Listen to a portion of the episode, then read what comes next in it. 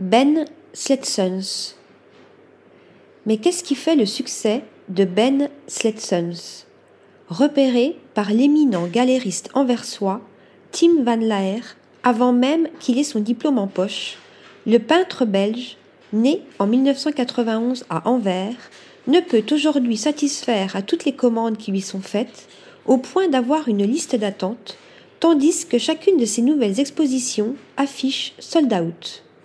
Qui eût cru que ces grandes toiles figuratives aux traits naïfs et aux couleurs vives, semblant à contre-courant de toutes les modes et de toutes les tendances, puissent rencontrer un tel succès?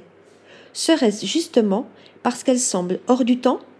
Sans doute devons-nous y voir un antidote à notre monde désenchanté.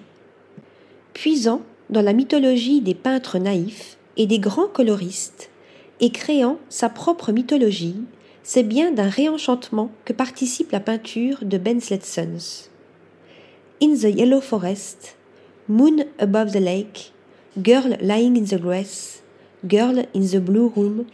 Dans ces toiles de grande envergure, il dévoile des fragments de son monde imaginaire, une utopie dans laquelle il souhaiterait vivre lui-même, un univers aux couleurs acidulées de contes de fées. Dans ce nouveau monde, empreint d'un rayonnement idyllique, et dépourvu d'ombre où les éléments du vrai monde, de la nature environnante ou de son environnement quotidien apparaissent agrandis, idéalisés, comme transfigurés par une lumière irréelle et des couleurs pures, plane cependant une inquiétante étrangeté. De ces paysages habités par des animaux ou des femmes étendues sur des parterres fleuris, de même que dans ces portraits d'intérieur soigneusement composés, émane un sentiment trouble une tension sourde semblant prête à faire vaciller ce monde trop léché et trop parfait. Et le peintre, par-delà les saveurs sucrées de ses monochromies rose bonbon ou jaune canari, de semer ici et là quelques anomalies propres à nous extraire de ce rêve éveillé en utopie.